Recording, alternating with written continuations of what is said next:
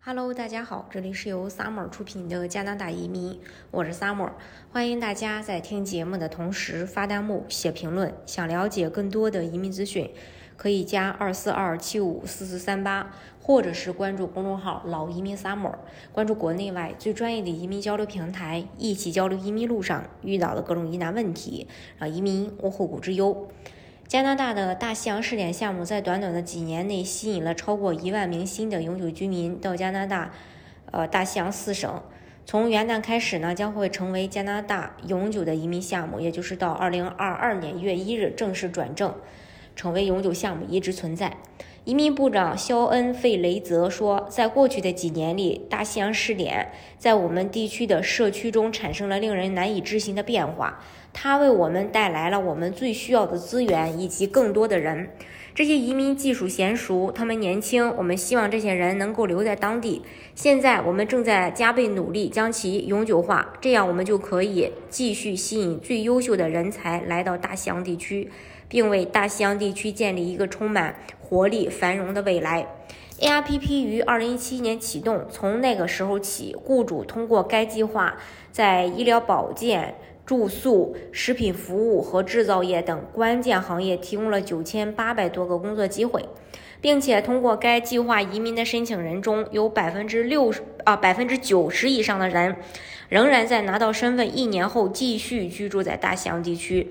这比加拿大其他省份的移民留存率都要高。在大西洋地区，省长和其他省级政界人士对 AIPP 将从二零。二二年一月一日起，成为成为这个永久项目这个消息感到非常高兴。大西洋试点移民计划为爱德华王子岛的整体经济增长做出了巨大贡献。爱德华王子岛旅游和文化部长马修麦凯说：“大西洋移民试点一直是新布伦瑞克呃这个人口增长战略的重要组成部分。”为我们省带来了更多的劳动力，促进经济发展，同时呢，也促进了文化的多样性。加拿大移民部难民和公民正在与雇主省政府合作，以确保该试点是永久项目和永久计划之间的平稳过渡。拥有有效背书的候选人将能够在二零二二年三月六日开始根据新计划提交永久居留申请。同时，新斯克舍省希望能够有更多的移民选择该省，希望在二零六零年，该省人口能够达到二百万。永久性计划将保留使试点取得如此成功的三个特征：关注雇主、加强定居支持以及跨大西洋所有省份的协作方式。新 RPP 的变化包括澄清合作伙伴的作用，并通过培训和加强计划要求来加强对雇主的支持，以确保新移民能够在该地区成功立足。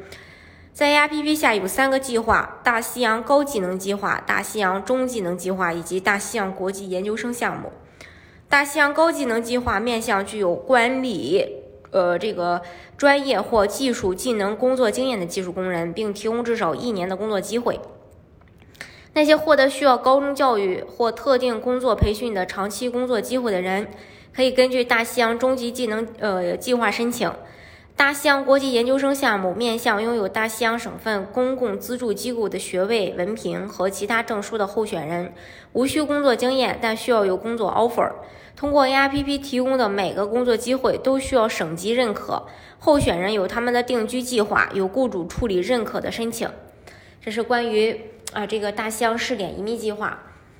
大家如果想具体了解加拿大的移民项目的话，可以加二四二二七五四四三八，或者是关注公众号“老移民 summer”，关注国内外最专业的移民交流平台，一起交流移民路上遇到的各种疑难问题，让移民无后顾之忧。